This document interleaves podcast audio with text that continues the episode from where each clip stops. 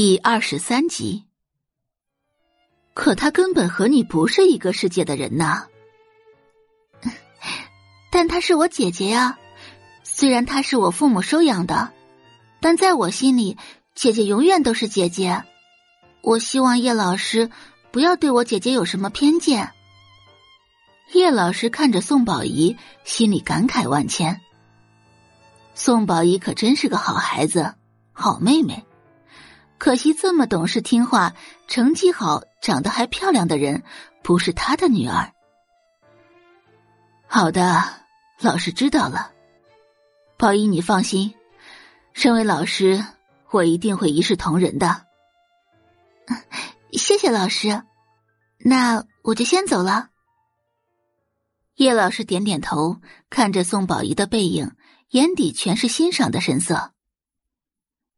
宋宝仪走后，张老师从边上走过来，赞许道：“你们家状元不但学习好，这品性啊，也是数一数二的。”就刚刚那番话，哪里是一个高三的孩子说出来的？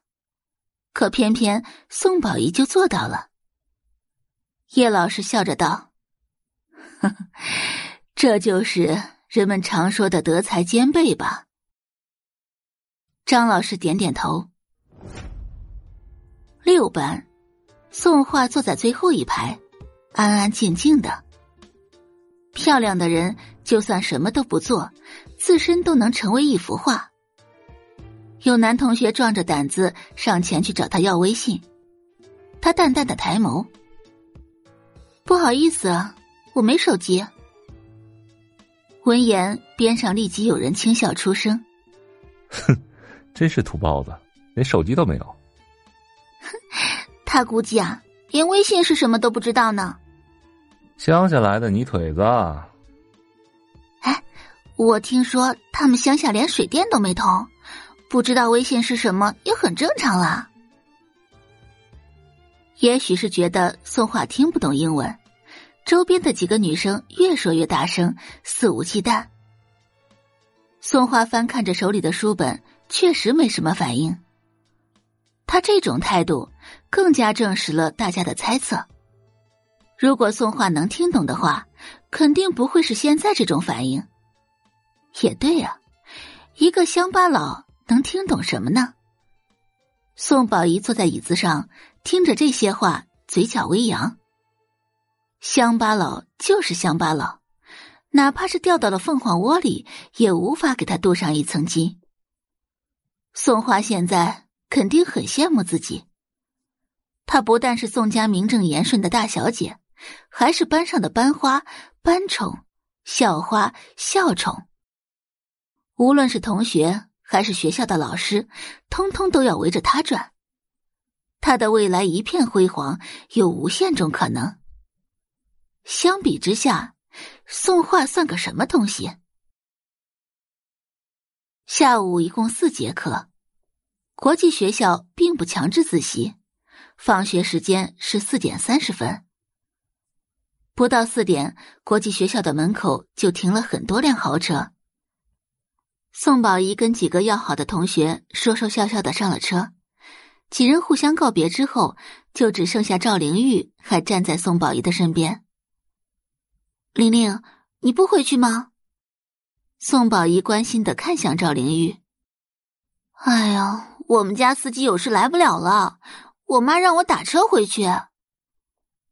宋宝仪挽住赵灵玉的胳膊，笑着道：“哎呀，打什么车呀？咱们不是刚好同路吗？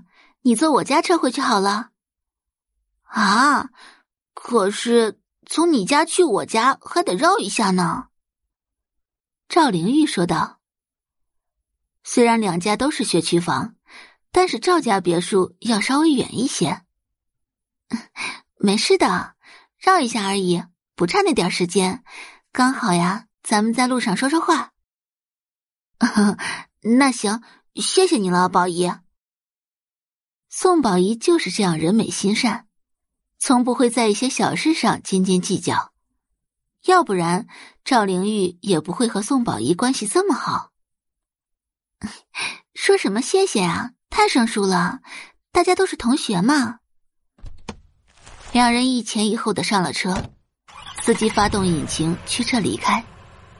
车速很快，不到二十分钟就到了赵家。赵灵玉很热心的邀请宋宝仪留下来喝杯茶，宋宝仪欣然同意。妈，宝仪来了。